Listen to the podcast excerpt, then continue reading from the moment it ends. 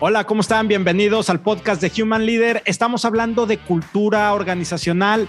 Vamos a complementar estas conversaciones que hemos tenido y el día de hoy vamos a estar platicando con un tipazo, con una persona que trae una expertise bien interesante en temas de cultura y en temas de storytelling. Ya saben, me estoy refiriendo a Andrés Oliveros y vamos a ir platicando a partir de lo que es la cultura o más bien de cómo ve la cultura hacia cómo la podemos ir transformando en una organización, pero con un giro bien importante y que a nosotros en Human Leader nos encanta y promovemos. Es decir, cambiar a partir de la persona, de cómo la persona puede cambiar, de cómo yo puedo cambiar y entonces empiezo a impactar a mi ecosistema laboral. Va a ser una gran, gran conversación. Espero que la disfruten. Bienvenidos. Esto es el podcast de Human Leader. Andrés, ¿cómo estás? Bienvenido. Gracias por acompañarnos en este episodio del podcast de Human Leader. Doctor Segovia, gracias por invitarme. Muy, muy, muy contentos de que estés aquí, de que nos, nos estés acompañando. Y el día de hoy, Andrés, vamos, venimos platicando acerca de temas de cultura organizacional y el día de hoy lo que nos encantaría conocer de ti, que nos puedas ir platicando, es cómo podemos transformar las culturas a partir de, de, la narrativa. Si una cultura está basada eh, eh, en gran parte en sus mitos, sus historias en común, cómo a través de esta narrativa, de este storytelling, puedes ir cambiando lo que es la cultura de una organización. Pero antes de que entremos directo a este tema, Andrés, vámonos a la pregunta más importante y generalmente la más compleja. ¿Quién eres tú? ¿Quién es Andrés Oliveros? Soy, voy cambiando esa respuesta con el paso del tiempo mientras me voy haciendo viejo, eh, Rogelio, pero soy un, periodista y un psicólogo que no se atrevió a estudiar eso y en cambio estudió derecho y por algún tiempo trabajó como abogado, pero no dejaba de pensar en, buscar historias y no dejaba de pensar en el comportamiento humano. Y esto no es reciente, es decir, desde que probablemente desde primaria recuerdo que, las historias y las conversaciones y, como el, poder que tiene una buena historia antes las de ficción y en los últimos 15 años de mi vida las historias de, reales, non-fiction. Eh, no sé, para mí es, si la vida es breve, ¿por qué no estamos escuchando y contando más historias de estas? Pero bueno, en mi cabeza y yo rodeado de una familia de ingenieros, no me atrevía a dedicarme a eso, ¿no? Además en Monterrey, una ciudad muy industrial todavía. Y en mis ganas de, o en, mis, en mi miedo a, a no hacer eso, pues decidí estudiar la carrera de Derecho, que era igual humanidad, eh, ayudar a entender el comportamiento humano, ayudar un poquito a cambiarlo, pero me di cuenta que era un mundo demasiado estructurado para mí y, donde la creatividad, igual mis amigos abogados eh, no van a estar tan de acuerdo, la creatividad es importante, pero para pocas personas y en, y en algunos momentos. Y entonces me graduó la carrera de Derecho, empecé a trabajar en un corporativo como abogado revisando contratos para muchas áreas de una empresa de retail. Y ahí empiezo a, darme cuenta, número uno, que no voy a poderme dedicar a esa carrera para siempre porque no voy a lograr vivir con eso. Y número dos, y quizá más importante, es empecé a descubrir que había muchas personas o que la mayoría de las personas en esa organización estaban como sacrificando su propósito y su crecimiento y su autonomía por un buen sueldo. Y yo decía, es que esto no, nadie gana con esto. O sea, nadie gana con tener personas, no voy a decir mediocres, porque, o sea, y no voy a decir como quedando lo mínimo porque no era así, pero agrégale dos rayitas. Entonces, ¿qué pasa cuando tienes un grupo grande de personas haciendo las cosas me más o menos? Pues no, no vas a, o sea, te vas a, esa empresa se va a morir. Y entonces ahí me di cuenta hace aproximadamente 10 años que había una oportunidad muy grande para, para ayudar a cambiar la cultura laboral, corporativa, la famosa cultura Godín. Y dije, ¿sabes qué? Creo que aquí hay una oportunidad un poquito más interesante. Y cierro diciendo que la forma de entrar a ese mundo fue, es decir, me di cuenta como de ese problema, como de esa, de esa energía drenada para la mayoría de las personas. Y la primera, la primer como el, primer hoyito que encontré para entrar a intentar cambiar eso fue ayudándole a líderes a ser más inspiradores, buscando y contando historias orales. Y entonces así es como empezó este camino de Astrolab hace 10 años. Ya, me encanta esto y quiero regresar a, parte a, una parte de lo que estás diciendo de este sentirse pleno en una organización y muchas veces eh, el tema de la energía drenada y lo que ello implica en cómo hacemos nuestro trabajo. No porque no quieras, no porque estés dando el mínimo como tú decías, sino porque la energía se drena y no está siendo pleno. Pero a eso regreso en unos minutos porque creo que eso nos puede dar para mucho. Andrés, antes de abordar lo que es cambiar una cultura a partir de esto precisamente que estamos platicando, eh, de manera genérica, ¿cómo entiendes tú la cultura organizacional? ¿Cómo entiendes tú la cultura de una empresa, Andrés? El ser humano, eh, Rogelio, es un ser social, así aprende y esa ha sido la gran diferencia, no solo con otras especies, sino con otras especies de homínidos. Aprendes, aprendes viendo. En la incertidumbre, in uncertainty, diría el Kahneman, lo que haces es ver qué están haciendo los demás. Cuando llegas a una organización, y vamos, vamos a ponerle pausa a las empresas. Llegas a una religión, llegas a una familia nueva porque empezaste a salir con una chava y de repente te invitaron un domingo a su casa, un grupo nuevo de amigos, un club deportivo, llegas a un lugar y entonces dices a la madre, pues a ver, aquí hay una serie de comportamientos distintos, es decir, la gente se viste diferente, come diferente, habla diferente, y entonces yo, que no me quiero quedar fuera, porque un tema de psicología evolutiva de que no quieres quedarte afuera, la verdad, porque literal te vas a morir, ¿cómo le hago para que más o menos aquí encajar? Encajar, fíjate, esa palabra que además ni siquiera sé cuál es la etimología, pero ¿qué haces para encajar? Pues ve, ve lo que están haciendo los demás. Y eso si lo multiplicas por muchas personas, pues lo que te da es una cultura. Es decir, cultura es, no, no, no sé, no tengo pensado una definición así específica, pero es el comportamiento que la mayoría de las personas eh, hace. Entonces, llámale lo que se premia, llámale lo que se castiga, lo que se promueve, lo que se celebra, lo que la hace la gente en un día a día. Eh, yo creo que eso podría más o menos esos elementos eh, ser la definición de cultura.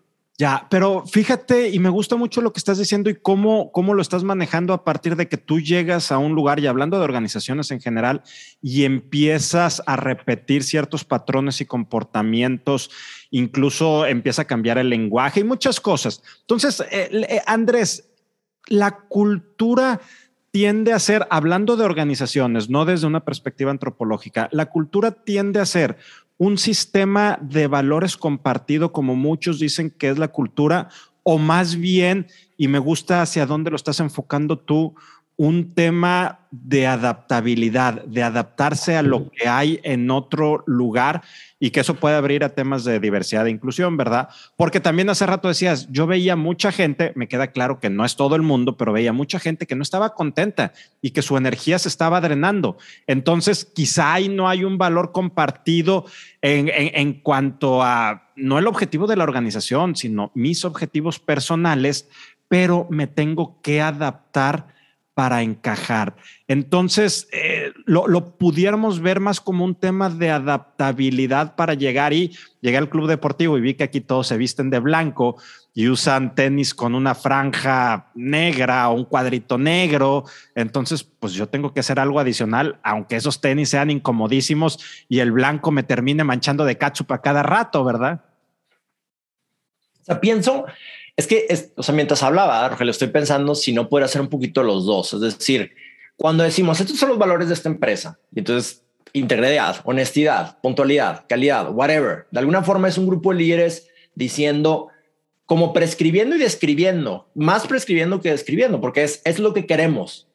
Ok, no sé si eso realmente se viva. Decir que una organización, el cliente, el valor número uno es servicio al cliente y luego ves cómo los tratas y dices, pues no sé, o sea, eso lo están diciendo. Ahora, sobre el tema de adaptabilidad, quizá más bien lo pensaba como ese, en ese experimento de, no recuerdo si fue Stanley Milgram o qué, de los changuitos que llevaban los changuitos y había unas escaleras y entonces arriba había unas uvas y entonces el changuito sin saber qué onda, se sube para dar las uvas y los demás lo bajan y lo empiezan a golpear. Entonces el güey dice, ah, chingar, pues, pues, ok, no puedo hacer eso.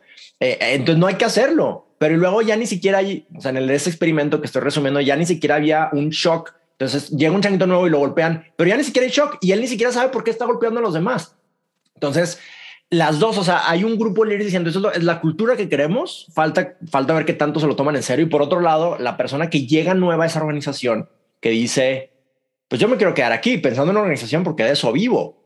Y entonces necesito adaptarme o si no me van a echar para afuera y me voy a quedar sin un sueldo y con todo lo que eso implica. Entonces, no sé, o sea, es, bien difícil decir esto es la cultura y esto no es la cultura. Definitivamente es, o sea, la cultura, independientemente de que lo digamos o no, es, lo, son la suma de comportamientos, de creencias y de hábitos que tiene un grupo de personas, que va cambiando un poquito de cómo es en RH, a cómo es en TI, a cómo es en, en, en comercial, pero más o menos tendrían que tener algunos rasgos en común para no desentenar tanto, me imagino. Y como quiera, yo me acuerdo en esa empresa ibas a hablar de marketing y todos así como pues hipster, elegantes, no este, rasurados así con colores. Y luego iba a otras áreas y la gente vestida de café, este, encerrados así en su computadora. Me imagino que algo deben tener en común. Como en una familia grande, pues tienes primos y primas y hermanos que son muy distintos. Ahora que estoy viendo Succession, la serie, pues hay personas muy distintas, pero alguna forma tienen algunas cosas en común, que son unos, en fin, bueno, no quiero este, tiene algunas cosas en común. Entonces, entre que tú puedes decir es la cultura que queremos, pero en realidad la cultura ya existe, le pongan nombre o no le pongan nombre. Y para las personas que llegan, o se adaptan o se mueren. Ya, oye, paréntesis. ¿Vale la pena seguir con esa serie? Yo como el tercer, cuarto episodio dije, por Dios, ya no puedo más.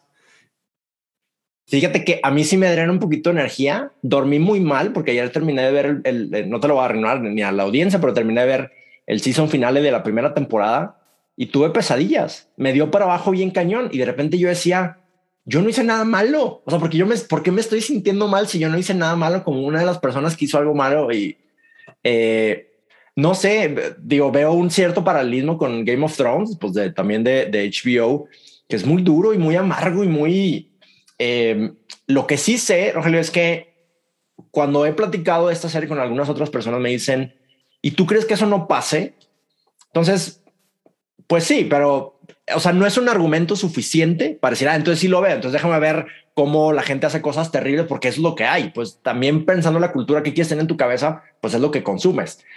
A mí me está gustando porque, pues a veces es una forma de desconectarme y ahora que lo pienso, pues no me logra desconectar tanto. Eh, pero bueno, en fin, pues el ser humano le gustan a veces las historias para dejar de pensar tantito en su vida y entretenerse su cabeza con, eh, con la psicología y sociología de otras personas que tienen problemas peores que los que tenemos nosotros. Entonces déjame ya con lo que me platicas, déjame retomarla y déjame le doy una, una segunda oportunidad porque sí me estaba desgastando la energía, la, la, la, la serie. Llegaba un momento en que había un cierto nivel de frustración. Bueno, Ahora sí, a lo que nos truje Chencha. Estábamos hablando también, tú decías que llega un momento en tu vida, Andrés, eh, cuando estabas en la vida corporativa como, como empleado, como colaborador, que dices, esto ya no es lo que yo quiero. Obviamente también nos decías que desde muy chico era un tema que tú ya traías en tu ADN, eh, eh, en, en tu espíritu, en, tu,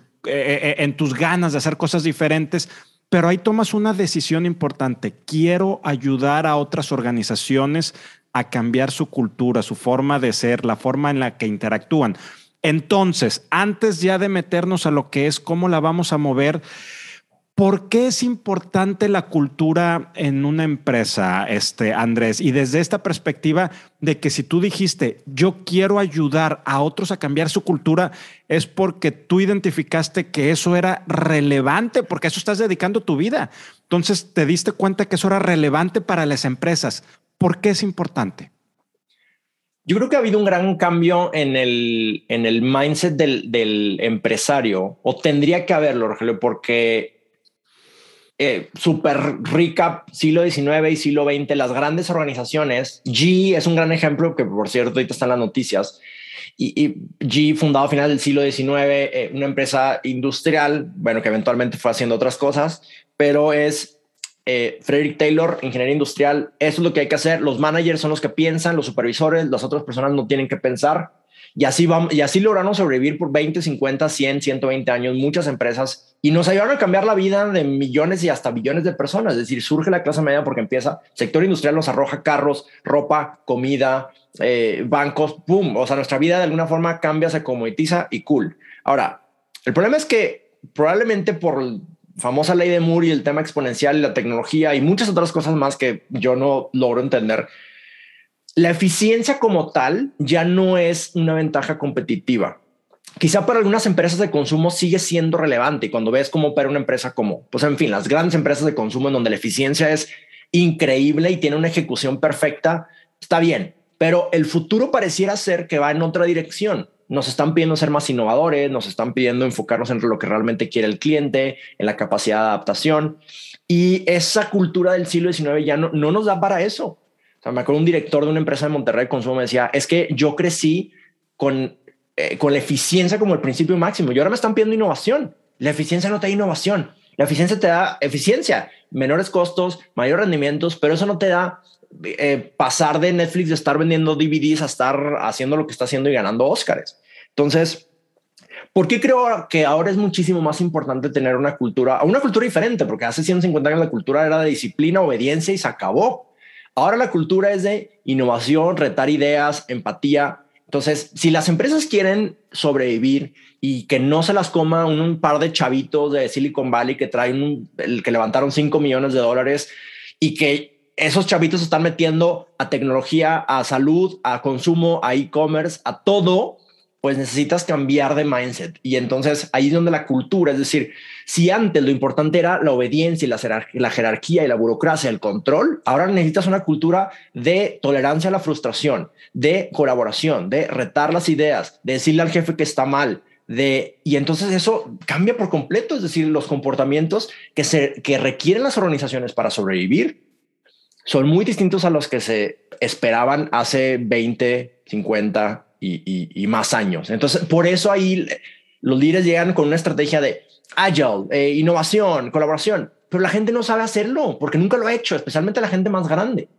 Entonces, yo ahí dije, creo que hay una oportunidad para ayudar a que las personas eh, tengan más oportunidades de sentirse vivas en el trabajo y si rediseñas el trabajo y si, y si le ayudas a los líderes a ser más inspiradores y si vas haciendo algunas cositas, podrías ayudar a cambiar la cultura porque la cultura sí puede cambiar. Es muy difícil, pero la cultura sí puede cambiar y cuando la cultura se alinea a lo que necesita una estrategia de negocio, entonces pasan cosas buenas.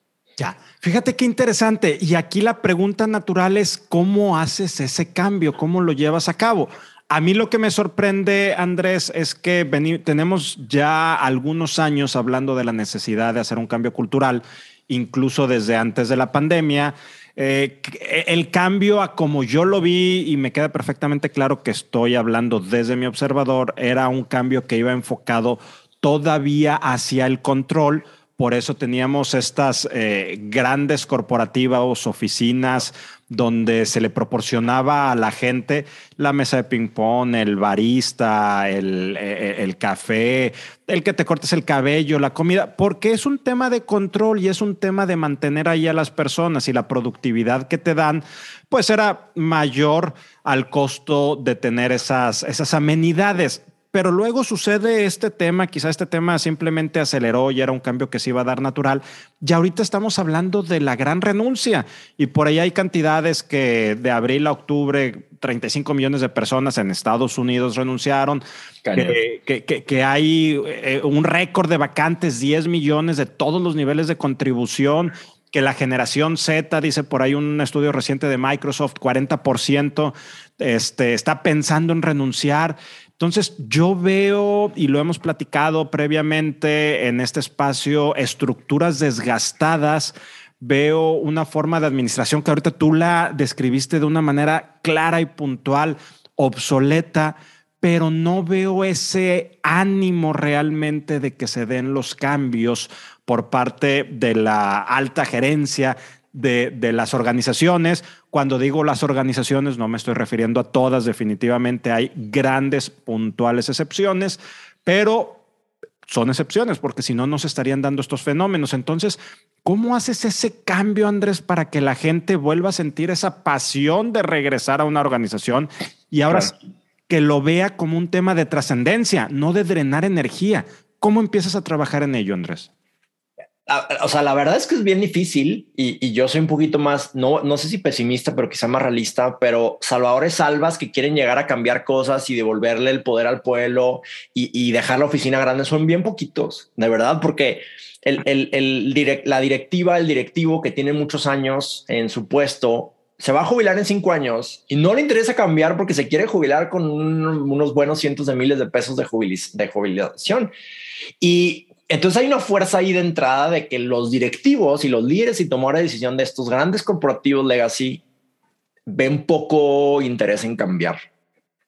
Y eso, ahí sí no sé cómo resolver eso, o sea, porque cómo creas, cómo duplicas a los salvadores salvas de la vida, cómo duplicas pues lo que termina pasando es que la gente empieza a buscar a, gente como un Manuel Aldrete, que son jóvenes que traen nuevas ideas, pero, pero pues se van a tardar en tener el nivel de expertise que se requiere para tener una posición de ese nivel.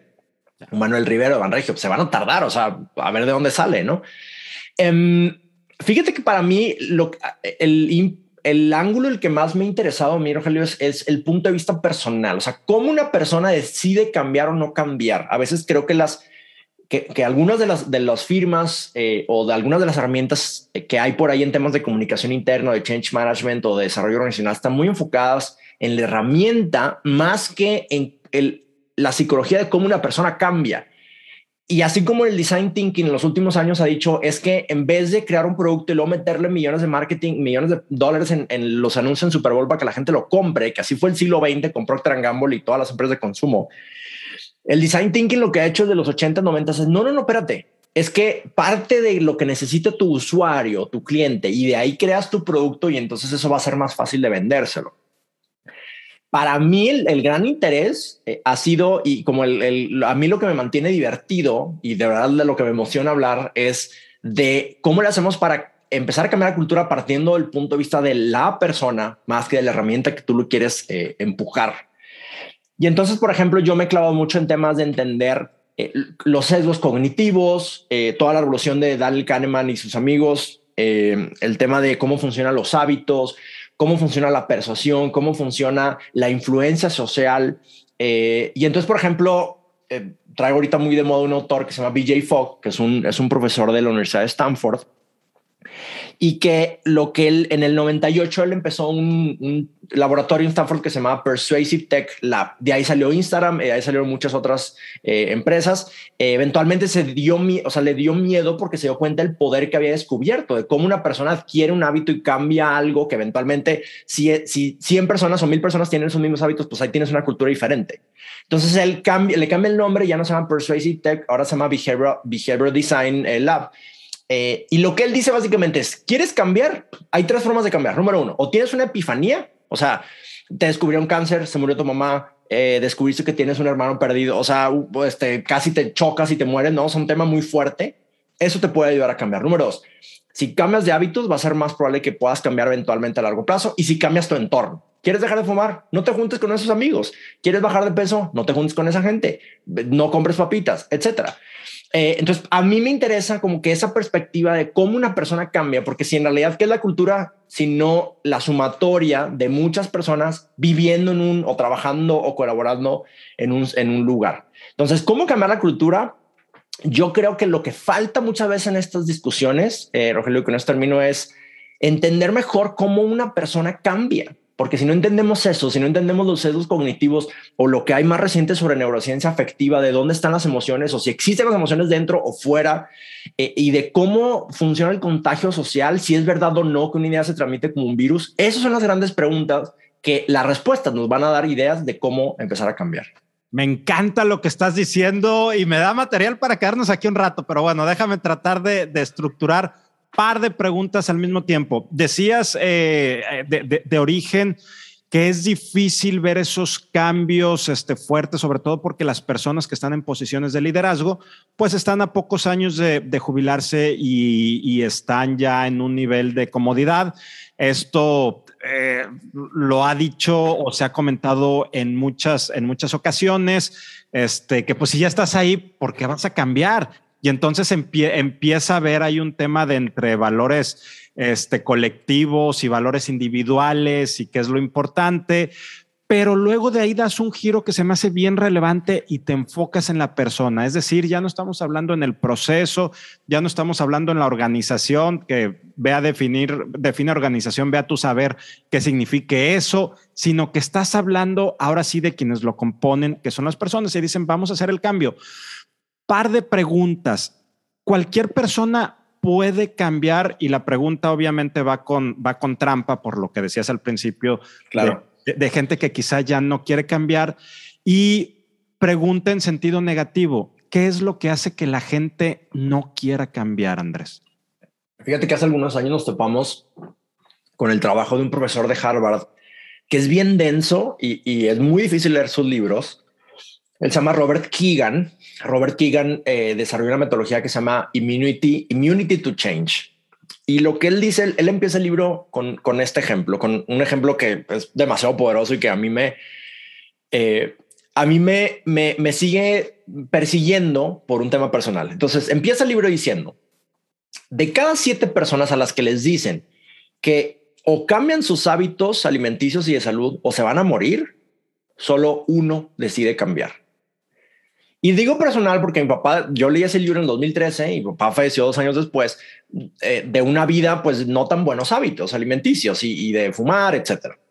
Eh, y, y, lo veo, o sea, yo digo, claro que, o sea, por supuesto mi papá quería seguir viviendo, y, pero pues ya tenía un, un cuerpo muy, muy, muy dañado.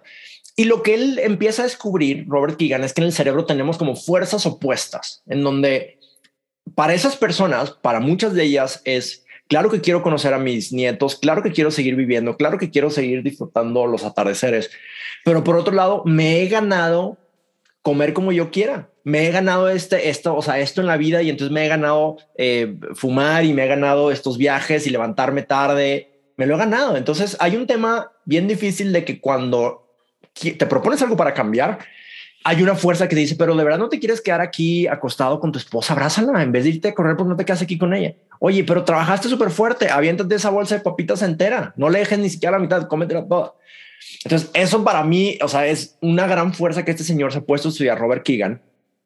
Y ante eso, pues, eh, no, no, es fácil. Entonces, volvemos al tema de la epifanía, de los hábitos y el entorno.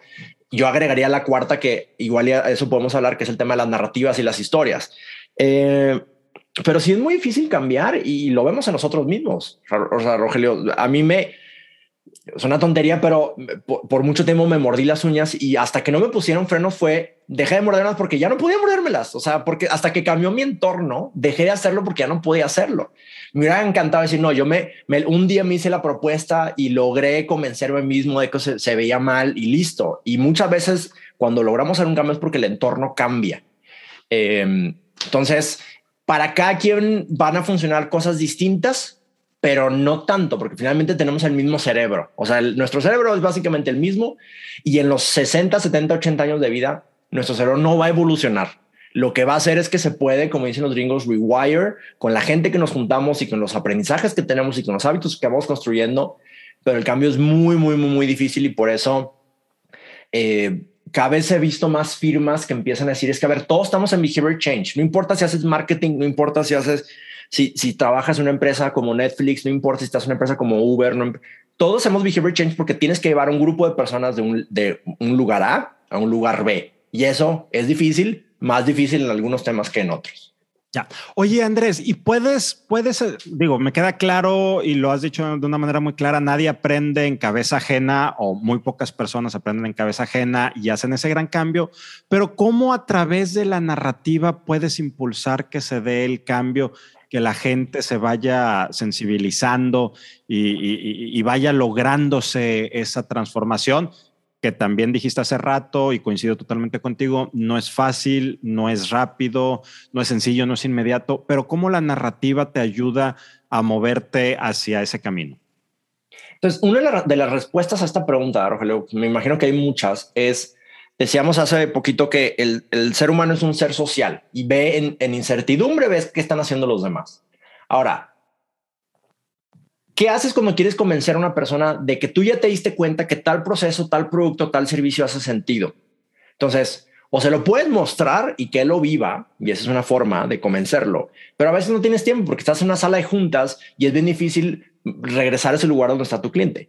Pero si le platicas la historia de lo que te dijo el cliente, entonces lo que vas a hacer es y aquí la palabra clave es significado. Lo que vas a hacer es, vas a traer esa experiencia que vivió un cliente, que viviste tú, que vivió alguien, y la vas a poner en palabras y uh, si la cuentas suficientemente bien, va a hacer que la persona que está enfrente de ti revive esas imágenes en su cabeza y entonces es el tema este escarmentar en cabeza ajena, como se diga, de decir, si esa persona ya chocó porque manejó estando borracha, entonces yo no lo quiero hacer porque no quiero verme en esa situación.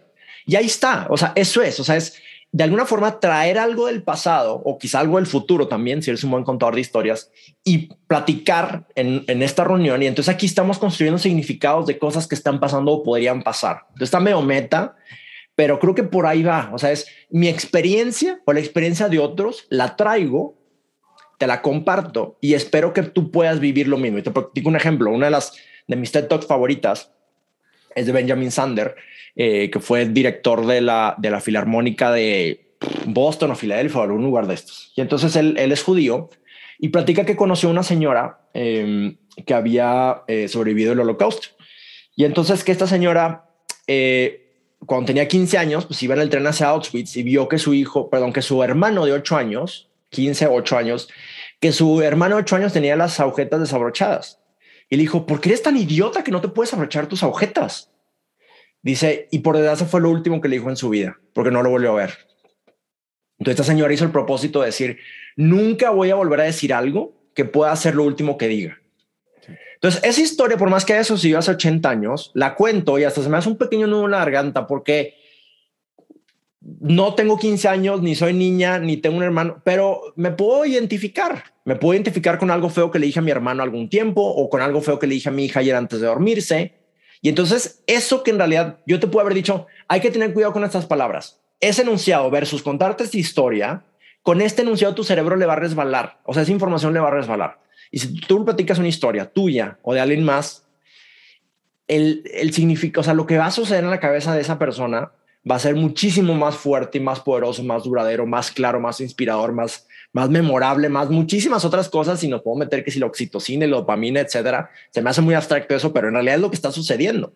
Entonces, las narrativas tienen el poder de, eh, como decimos nosotros, ser mucho más, o sea, te ayudan a ser más claros, porque el cerebro no le gusta la información abstracta, tienes que, o sea, la pones a quemar calorías, te ayuda a ser más memorable en el sentido de que va a durar más tiempo lo que le digas y va a ser más inspirador en el sentido que tienes más probabilidad, una probabilidad más alta de que al decirle algo logres que esa persona modifique una creencia, cambie un comportamiento y le den ganas de hasta empezar a desarrollar un hábito nuevo. Entonces, es el poder que tienen narrativas para ayudarle a personas y hasta culturas a cambiar.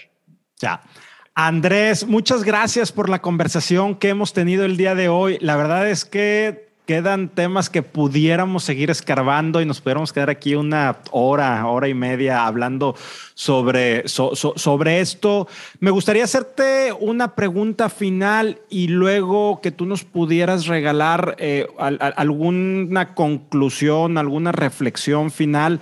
Primero la, la pregunta es, si tuviéramos que futurear un poquito y jugarle al, adivinador, ¿hacia dónde van las organizaciones desde la perspectiva gente, individuo, personas, cultura? ¿Qué es lo que, también desde esto que tú impulsas mucho de Curiosos del Comportamiento, hacia dónde te imaginas que, se va a mover la cultura organizacional, el trato hacia las personas? Eh, yo no, no sé qué va a pasar, o pero sí yo veo difícil que las organizaciones de 50 mil, 80 mil, 100 mil personas sigan operando igual. No quiere decir necesariamente que no vayan a existir, pero esta jerarquía de 15 niveles entre el CEO y la persona que está en la tienda me parece bien difícil que, o sea, no, no sé, como que no me, las, no me las imagino en el futuro. Eh, quizá la palabra, el concepto que, más me sirve a mí es, el concepto este de, de red de equipos no es que no vayan a existir esos grandes Walmart, ni esos grandes eh, AstraZeneca, ni esos grandes eh, bancos, pero probablemente se van a ver muy distinto de cómo se ven hoy, porque a la gente, Great Resignation, ahorita lo decías, digo, Estados Unidos va mucho más adelante y tiene muchísimo más dinero para, para que la gente pueda tener un poquito más de libertad financiera y decir, o sea, ya no quiero esto, ¿no? Em, los mexicanos tenemos mucho menos ahorro y entonces eso complica un poquito las cosas. Pero yo sí pienso que eventualmente las organizaciones líderes van a ser organizaciones en donde la gente, verdad, tiene espacios para ser más creativo, eh, tiene un propósito claro, eh, son más autónomos, se pueden expresar, hay más diversidad. O sea, estos temas que ahorita, que quizá todavía siguen siendo como muy bonitos y muy de congreso, yo creo que eh, el ser humano eventualmente, las nuevas generaciones vamos a empezar a decir, van a empezar a decir los más chavos, van a empezar a decir, ¿sabes qué? Es que yo necesito un trabajo que sea así, si no, no me interesa. Y entonces los grandes corporativos que antes de alguna forma tenían llenos sus currículos, estaban llenos de currículums y van a tener que esforzarse en decir, oye, es que si no cambio mi organización, no voy a poder, eh, pues no voy a tener talento de nivel. Entonces yo creo que por ahí, poder, o sea, yo sí estoy empezando a ver que, y lo veo en, los clientes de Astrolab, nunca habíamos tenido startups como clientes ni fintechs como clientes y los hemos empezado a tener porque, porque no sé, o sea, pareciera que es, el, es como el, el, el, grupo de 100, 150 personas, 200 personas muy eh, unidas en equipos, con mucha creatividad. O sea, ¿qué prefiere estar ahí o estar en las tripas de un corporativo de 63 mil personas? ¿Quién sabe dónde? No, en tu trabajo hace poco sentido, no te permiten expresarse, no hay un camino de crecimiento. ¿Qué quieres? ¿Qué quieres para tus hijas? ¿Qué quiero yo para mis hijos? Pues eventualmente creo que eso va a ir haciendo que las organizaciones digan, o hacemos algo, o pues ahí está G, o, o desaparecemos. Andrés, quiero agradecerte de corazón nuevamente que nos hayas acompañado. Gracias a ustedes por llegar hasta aquí, estar hasta esta parte del episodio. Ayúdenos a compartirlo para seguir conectando con muchas más personas y seguir abriendo estas conversaciones. Andrés, te mando un fuerte, fuerte abrazo. Rogelio, felicidades por ya ser doctor. Gracias. Eh, qué padre y saludos a tu audiencia. Gracias.